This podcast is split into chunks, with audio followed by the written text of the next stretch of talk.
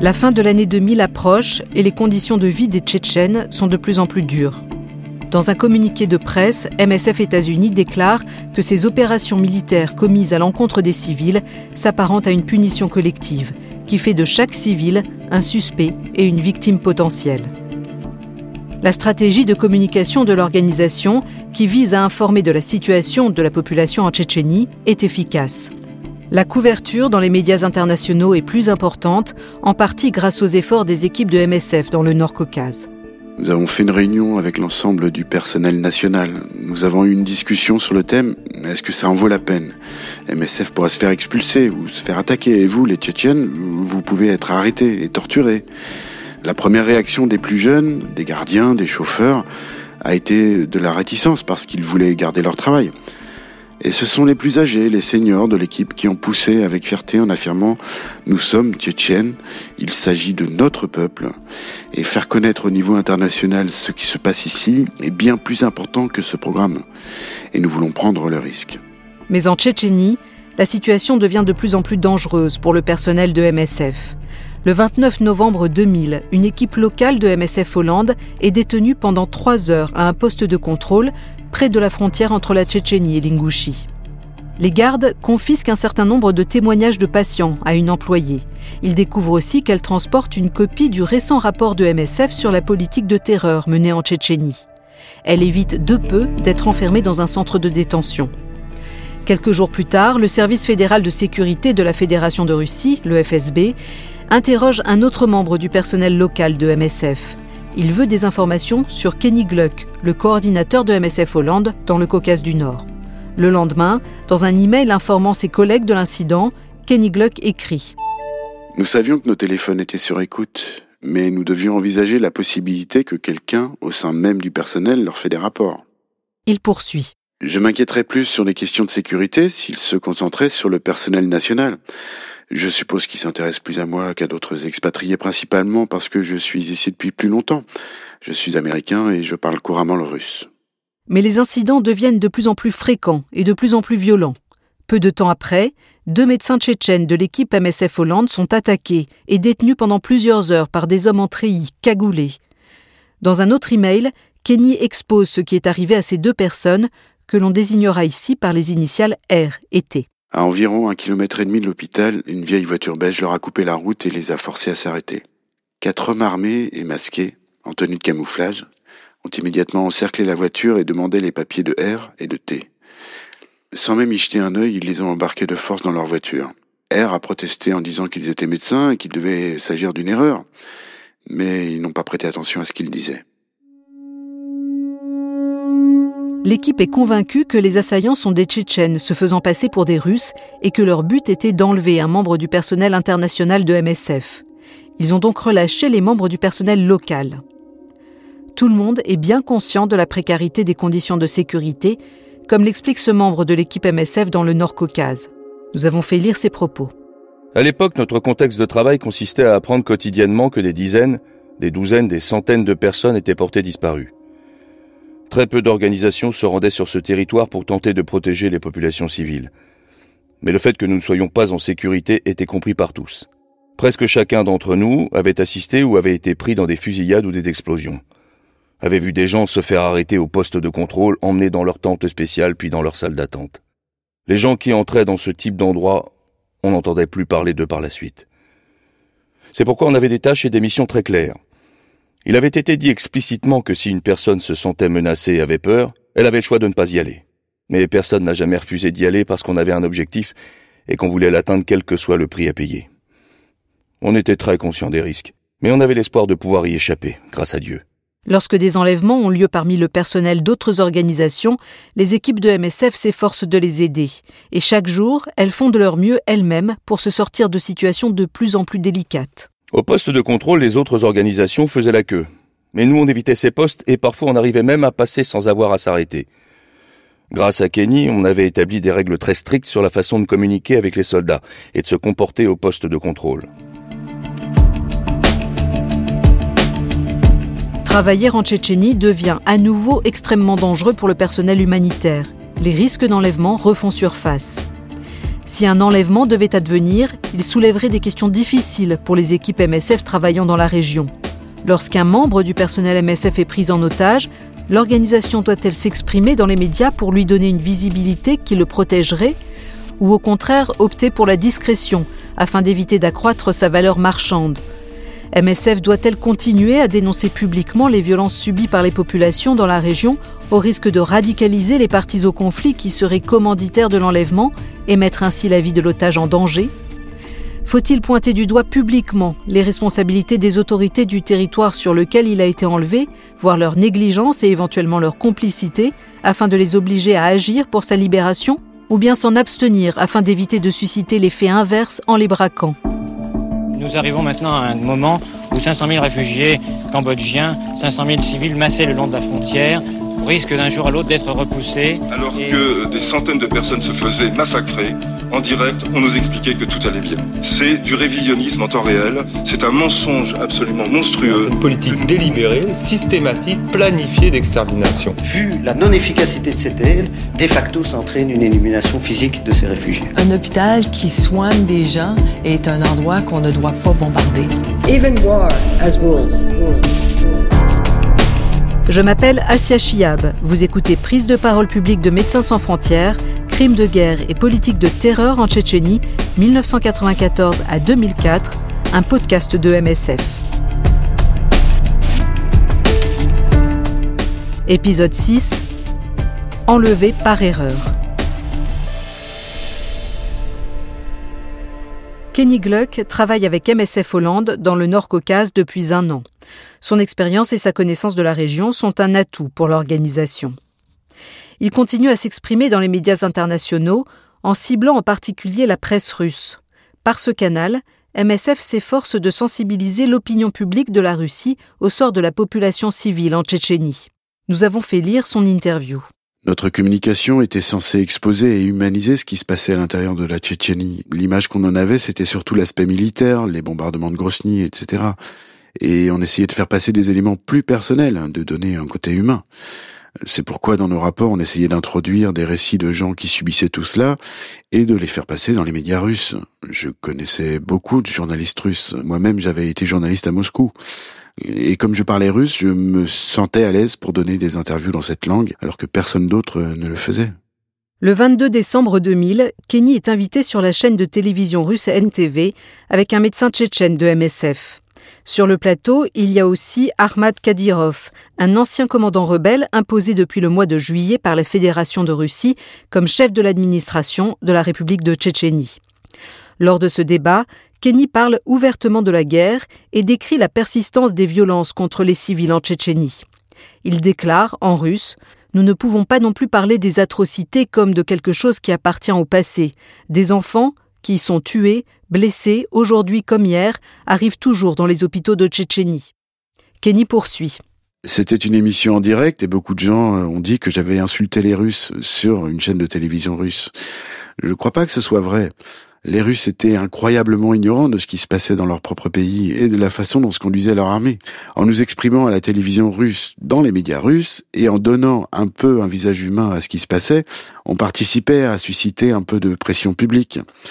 Je pense que c'était très positif, plus d'un point de vue moral que d'un point de vue pratique. Le 10 janvier 2001, toutes les sections de MSF diffusent un communiqué de presse, celui qu'elles redoutaient toutes. Médecins sans frontières condamne fermement l'attaque contre un convoi humanitaire et l'enlèvement de l'un de ses volontaires hier en Tchétchénie. Suite à cet attentat et pour d'évidentes raisons de sécurité, MSF a dû suspendre ses opérations dans le pays.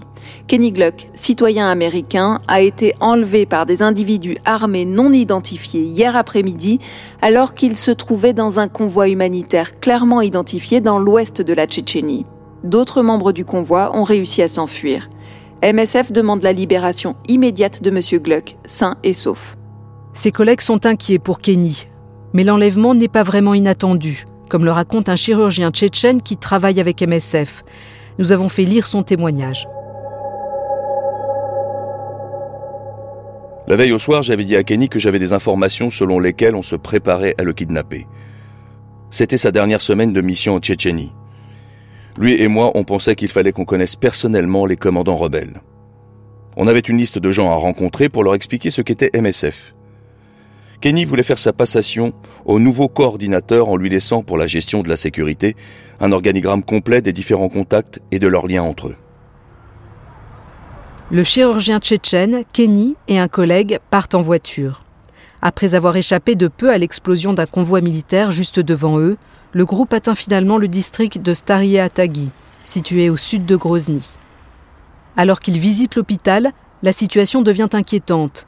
Ils réalisent rapidement qu'ils n'ont que deux options passer la nuit à l'hôpital ou retourner en Ingouchie. Avec le coordinateur d'ACF, Action contre la faim, ils décident de prendre la route vers l'Ingouchie à bord de deux voitures. Le membre d'ACF et son chauffeur sont dans l'une, Kenny, le chirurgien et un collègue, que l'on appellera M, dans l'autre.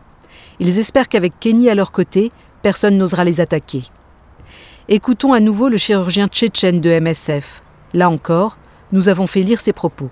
On avait décidé de quitter le village non pas par la route normale mais par les chemins de traverse qu'on n'avait pas l'habitude de prendre. On s'attendait à ce qu'ils aient préparé une embuscade sur la route principale et on pensait qu'en prenant une autre route, on serait capable de s'échapper. Mais ces gars-là étaient particuliirement bien équipés en moyens de communication. Je conduisais, M était sur le siège du passager avant et Kenny était assis derrière moi. Jonathan, le coordinateur d'ACF, était devant nous avec A, son chauffeur. On a été bloqué par trois véhicules. En essayant de faire marche arrière, A a percuté ma voiture et un pneu a éclaté. les kidnappeurs ont sauté hors de leur véhicule et commencé à tirer en l'air. J'ai été sorti du véhicule, j'ai commencé à répondre, mais ils m'ont frappé la tête avec la crosse d'un fusil. Deux autres ont mis le canon d'une arme dans mes côtes et m'ont dit Ne bouge pas. Kenny a dit stop. Il est sorti de la voiture, puis y est retourné. On a extirpé son carnet de notes, son ordinateur. Et ils l'ont emmené. Les deux véhicules emportant Kenny sont partis et le troisième est resté à attendre. Ils ont gardé leurs armes pointées sur nous pendant 30 minutes puis ont disparu à leur tour. Ah, et Jonathan sont partis immédiatement. J'ai laissé ma voiture qui était bien amochée. Tout l'avant était cassé. J'ai pris une autre voiture et je suis retourné en Ingouchi. L'attaque a eu lieu à 200 mètres d'un poste de contrôle. Kenny explique que MSF et lui-même s'étaient préparés à cette situation. Depuis le début, j'étais l'otage le mieux préparé. J'avais toujours un sac de kidnapping avec moi, 24 heures sur 24. Brosse à dents, dentifrice, vêtements de rechange, des médicaments et un gros livre, toujours sur moi. On savait qu'il existait un risque sérieux de kidnapping. On avait donc mis au point une stratégie au cas où ça arriverait. Une stratégie qui décrivait en détail nos contacts et nos conseillers locaux. On avait développé ça en collaboration avec le personnel local et on l'avait mis par écrit. On avait eu des discussions avec le personnel. Êtes-vous prêt à prendre le risque d'un assassinat, euh, d'un enlèvement? Et avant leur départ pour la Tchétchénie, on diffusait aux volontaires une vidéo montrant ce qui était arrivé à certains otages. Pour de nombreuses organisations humanitaires, l'enlèvement est un avertissement lancé par les Russes. Ils espèrent ainsi décourager les humanitaires d'aider les réfugiés tchétchènes. Mais au sein de MSF, les avis sont partagés. Le 26 janvier 2001, le conseil d'administration de MSF France se réunit pour discuter de la situation. Voici un extrait du compte-rendu. La question est de savoir si l'on veut rester engagé dans cette situation et accepter que si l'on passe en remote control, cela nous ampute de notre mission de témoignage. Il me semble que la chronologie des événements souligne une graduation dans la menace, et particulièrement le ciblage précis de MSF dans sa fonction de témoignage, assurée par la présence des expatriés. Il faut entendre cette menace pour ne pas jouer la provocation et ne pas mettre en péril la sécurité de Kenny. Il faut faire un geste symbolique pour dire que l'on a bien compris et que l'on ne cherche pas à s'installer dans la surenchère. On ne peut pas avoir cette discussion sans avoir à l'esprit la lecture qui en sera faite par les ravisseurs. À minima, il me semble qu'il faut que ce soit notre principale préoccupation.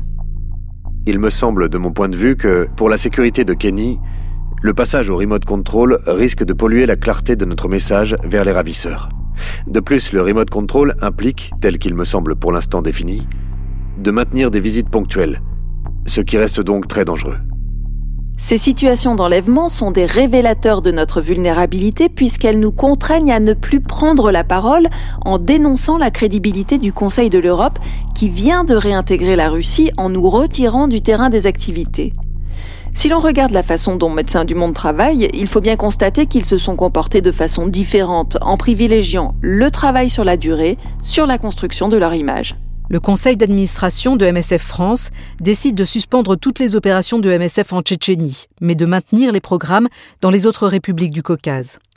Action contre la faim et le Haut Commissariat des Nations Unies pour les réfugiés prennent la même décision.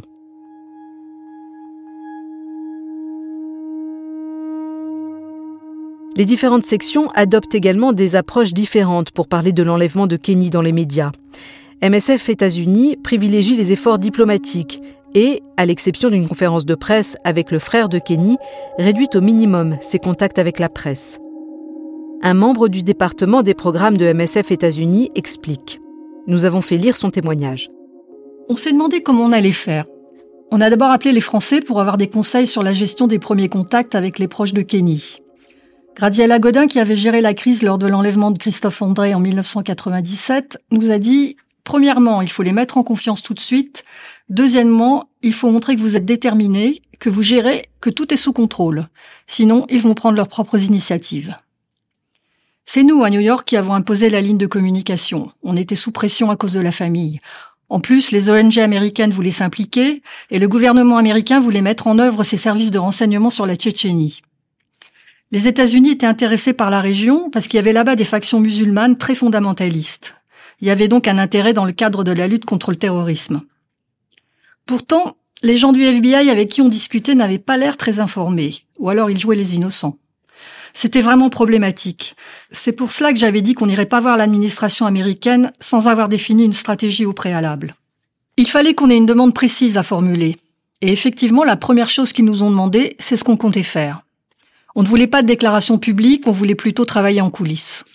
On n'avait aucune idée de qui avait enlevé Kenny, mais on se doutait que si c'était les Russes, ils l'avaient fait pour nous faire taire et nous faire quitter la région.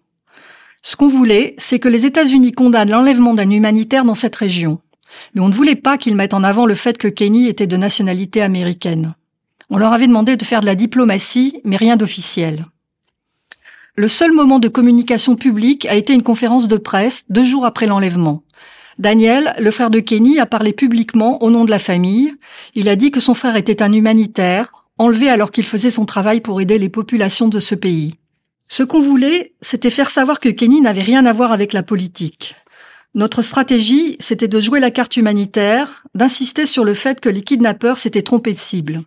Anne Fouchard est la directrice adjointe de la communication de MSF France. Je me souviens que c'était un dimanche et on s'apprêtait à faire un brunch avec des collègues quand on a appris l'enlèvement de Kenny. Il avait été enlevé euh, juste après avoir fait son témoignage au Conseil de l'Europe, début janvier. J'ai été évidemment euh, très ébranlé. Je me suis demandé est-ce qu'on n'a pas un peu tendu la perche pour se retrouver avec de tels euh, problèmes? On a confirmé la disparition qui avait été annoncée par l'agence Reuters. Et en termes de communication, la consigne qui nous a été donnée, c'était la prudence. Il me semble me souvenir que l'enlèvement en Colombie était à peu près dans la même période et on avait eu la même attitude là-dessus. En général, moi j'étais plutôt en faveur qu'on parle publiquement de l'enlèvement de Kenny, mais je me suis rangé à la vie générale. On a géré l'enlèvement de Kenny et celui de la Colombie à peu près de la même manière, en restant discret. En fait, on s'est arrangé pour que d'autres puissent prendre le relais sur le plan diplomatique et discrètement. Euh, par exemple, euh, on avait peu d'éléments, mais on subodorait qu'il y avait des choses qui se négociaient sur New York. Je ne me suis pas surexcité pour dire qu'il fallait absolument rendre ça visible. Le lendemain de l'enlèvement, MSF publie un communiqué de presse pour exprimer son inquiétude quant à l'état de santé de Kenny et pour contrer les allégations qui circulent dans la presse. Par ailleurs, Médecins sans frontières juge scandaleuses les déclarations émanant des autorités, selon lesquelles l'organisation travaillerait illégalement en Tchétchénie et que Kenneth Gluck n'aurait pas été muni des autorisations nécessaires à ses déplacements, se rendant ainsi responsable de son propre sort. MSF réfute ces accusations et réaffirme avoir toujours travaillé avec les autorisations délivrées par les autorités russes. Tous les documents confirmant officiellement le statut légal des opérations menées par MSF dans cette région ont d'ailleurs été transmis au bureau présidentiel en charge des ONG avec une demande d'explication concernant ces affirmations. Les spéculations vont bon train quant au lieu de détention de Kenny Gluck et au groupe qui le détient. Chaque partie accusant l'autre. Les Russes accusent un groupe islamique radical, les Tchétchènes indépendantistes accusent les Tchétchènes pro-russes, tandis que d'autres accusent les Russes en citant comme preuve leur passivité dans la recherche de Kenny. On peut lire dans un article du journal français Le Monde Il y a les circonstances du rapt, mené dans un village contrôlé par les Russes, par huit géants masqués, en uniforme identique, et neuf, dont un à parler russe sans accent, selon un témoin fiable. De plus, alors que tout acte de guerre attribué aux Tchétchènes est toujours suivi d'un bouclage et de fouilles, les militaires russes ont attendu trois jours pour commencer les nettoyages dans le village en question, selon Mémorial.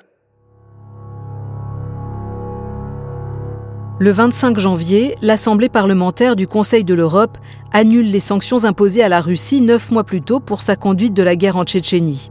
Lord Judd, parlementaire du Conseil et rapporteur britannique, déclare que l'enlèvement de Kenny est un coup à la cause des organisations humanitaires qui aura de graves conséquences pour le peuple de Tchétchénie. Il lance un appel à la libération de Kenny Gluck dans un contexte qui revient à accuser les indépendantistes tchétchènes de l'enlèvement. La section pour laquelle travaille Kenny Gluck, MSF Hollande, s'est efforcée d'obtenir une couverture médiatique maximale au moment de son enlèvement. Mais elle décide de ne pas commenter l'annonce de l'Assemblée du Conseil de l'Europe. En témoigne cet email de son responsable de la communication, destiné aux équipes de communication de MSF. En matière de médias, nous cherchons des moyens de maintenir l'affaire sous les feux de l'actualité. Mais nous devons nous montrer très prudents afin d'éviter d'alimenter les débats sur notre statut juridique, nos déclarations publiques l'an dernier concernant la politique russe, etc.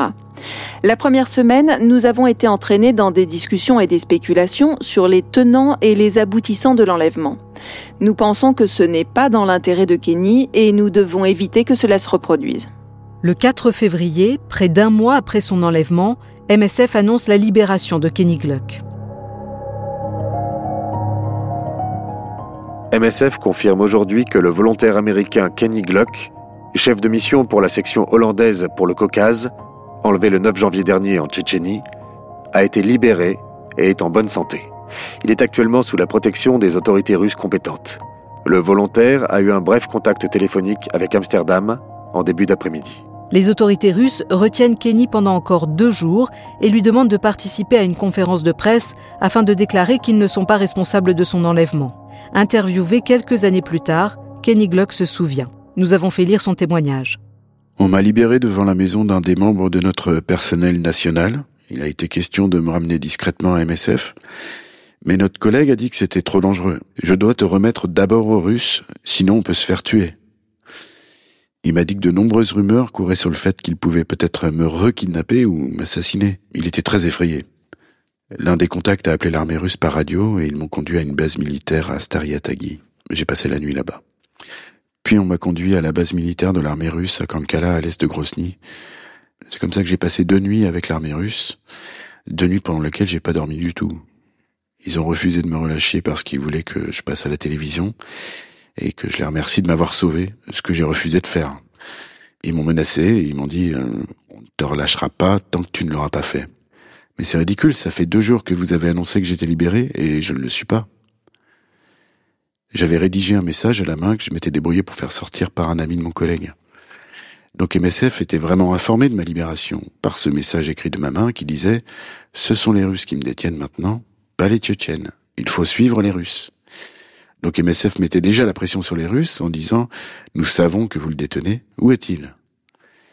Puis le deuxième jour, ils m'ont laissé donner quelques coups de téléphone. J'ai donc appelé MSF et mon père, juste pour dire que j'étais dans une base de l'armée russe. Lors d'une brève conférence de presse à Moscou le 8 février, Kenny Gluck révèle n'avoir aucune idée de l'identité des responsables de son enlèvement et qu'il ne souhaite pas spéculer sur ce sujet. Le 11 mars, l'arrestation de deux hommes accusés d'avoir enlevé Kenny Gluck est annoncée par le ministre de l'Intérieur de la Fédération de Russie sur la chaîne de télévision russe NTV. L'un d'entre eux est un proche du commandant indépendantiste tchétchène Shamil Bassayev. Le lendemain, une lettre de Bassayev qu'il dit avoir adressée à Kenny Gluck avant sa libération est publiée sur le site internet indépendantiste tchétchène Kafkas Center. Cher Kenneth Gluck, le haut commandement militaire de l'Assemblée des Moudjahidines vous présente ses excuses pour votre détention et vous informe que, grâce à Dieu, vous êtes libre. Il s'agit d'un malentendu qui toutefois peut s'expliquer. Un groupe de nos Moudjahidines a décidé de son propre chef d'obtenir la libération de plusieurs de nos camarades en échange de votre personne. Il existait différents prétextes pour le faire, et les Russes leur ont fait comprendre qu'ils pouvaient échanger jusqu'à 10 personnes contre un étranger. Nous n'avons pas la possibilité d'être en contact permanent avec tous les groupes. C'est la raison pour laquelle nos camarades ont agi de leur côté. L'autre raison, c'est la faible connaissance qu'ont nos combattants de la loi islamique. Pour éviter tous les malentendus et les rumeurs, nous avons décidé de ne pas régler le problème par la voie hiérarchique, mais de le soumettre à la Haute Cour de justice islamique, sous le haut commandement de l'Assemblée des Moudjahidines. Le président de MSF France, Jean-Hervé Bradol, est furieux contre les Néerlandais qui n'ont pas informé le mouvement de l'existence de cette lettre. Nous avons fait lire ses propos. Ce que j'ai compris de cette histoire, c'est que le projet du groupe de kidnappeurs était plutôt d'obtenir un échange avec les Russes. Ils avaient des prisonniers russes et pensaient pouvoir faire des échanges avec le FSB. Et je pense que c'est là où le FSB a participé, en leur disant clairement que s'ils avaient un occidental, ils l'échangeraient. À MSF Hollande, ils m'ont dit qu'au moment de la libération de Kenny, ils avaient eu l'impression que le groupe de Bassaïev assumait la libération mais ne souhaitait pas trop qu'on en parle. Selon eux, le fait que cette information circule pourrait provoquer l'irritation de ce groupe, voire de l'insécurité pour MSF. Bassaïev ne voulait pas qu'on sache qu'il était impliqué à ce point. C'est ce qui nous ont servi comme explication. On s'est fâché très fort avec eux, pas seulement nous, mais aussi d'autres responsables dans le mouvement international, quand Bassaïev a pris la parole plus tard en disant on ne comprend pas pourquoi MSF ne mentionne pas que la libération de Gluck a été obtenue grâce à nous, etc. Il a publié la fameuse lettre qu'il avait fait remettre à Kenny, et dans cette lettre il évoquait la parole de la Choura, la parole d'un musulman qui a été donnée pour garantir la sécurité, nous sommes des gens de parole. J'ai eu un entretien assez dur avec Austin Davis, le directeur général de MSF Hollande, sur le fait qu'il nous avait caché la lettre, qu'il nous avait menti. Pour la sécurité de nos équipes, il est important que les autres sections soient tenues au courant. Je l'ai menacé, si un épisode comme celui-là se reproduisait, de m'en prendre lourdement à lui, dans l'institution MSF, en tant que directeur général, de le mettre en cause individuellement. Je crois que cacher l'existence de cette lettre, ce n'était pas une décision collective de MSF Hollande, c'était plutôt celle d'un petit groupe d'individus. Je ne pense pas que le conseil d'administration de MSF Hollande était au courant de ce genre de choses. De son côté, le directeur de MSF Hollande, Austin Davis, affirme que les autres étaient bien au courant de cette lettre. J'ai sorti discrètement cette lettre du pays. On savait qu'elle valait de l'or, donc je l'ai cachée dans mon écharpe pour passer la douane. On savait que les douaniers savaient qui on était. C'était comme dans un roman d'espionnage. On est rentré en Hollande, différentes choses se sont passées, et le rapport sur l'enlèvement est sorti. On a tout de suite demandé l'organisation d'une réunion avec les directeurs des opérations des cinq sections et on leur a raconté ce qui s'était passé. On leur a même fait circuler la lettre originale accompagnée d'une traduction officielle. On a laissé personne en garder une copie, mais on l'a montrée. Donc, tout le monde l'avait vu. Et ça ne semblait pas être si important que ça. Ce n'est que plus tard que des rumeurs ont commencé à circuler disant qu'on dissimulait des choses. Je pense qu'il faut garder dans un coin de la tête deux éléments de contexte. Le premier, c'est que la Tchétchénie était un environnement extrêmement difficile pour mener des opérations. Il fallait avoir une très bonne connaissance du contexte local pour y intervenir. Il fallait aussi suivre des procédures de sécurité extraordinaires. Donc la gestion de l'accès était compliquée. Et le niveau requis pour comprendre le contexte local était élevé. Et peut-être aussi que cette atmosphère de secret a fini par déteindre sur certains collègues à MSF. À la fin, c'est devenu une plaisanterie entre nous. Il n'y avait rien que nous puissions faire pour persuader certains collègues que nous avions bien partagé les bonnes informations. Nous étions même accusés de cacher des informations à notre propre conseil d'administration. Or, nous leur avons montré la lettre, nous avons envoyé le rapport, nous avons organisé des réunions d'information. Il s'agissait d'un événement important, donc il était logique de devoir rendre des comptes. Quoi qu'il en soit, personne ne sait vraiment pourquoi Kenny Gluck a été enlevé en janvier 2001, ni Kenny lui-même. Là encore, nous avons fait lire ses propos. À ce jour, on ne sait toujours pas ce qui a mal tourné. Il est juste de dire que nous n'avons pas été assez prudents. Avec la communication, on savait qu'il y avait un risque. Mais on pensait que ça en valait la peine. À la fin, on a dit, c'est pour ça qu'on est là. Si on veut pas prendre de risques, il ne faut pas venir en Tchétchénie. On le savait, c'était écrit quand j'y suis allé. S'ils m'ont appelé pour ouvrir la mission, c'est parce qu'ils ne pouvaient pas faire autrement. Ils pensaient que c'était trop dangereux. Dans le prochain épisode, les témoignages de première main sur les massacres en Tchétchénie se multiplient. Ils font prendre conscience au monde extérieur de l'ampleur et de la gravité de ce qui s'est passé dans ce pays au cours de ces deux dernières années de guerre.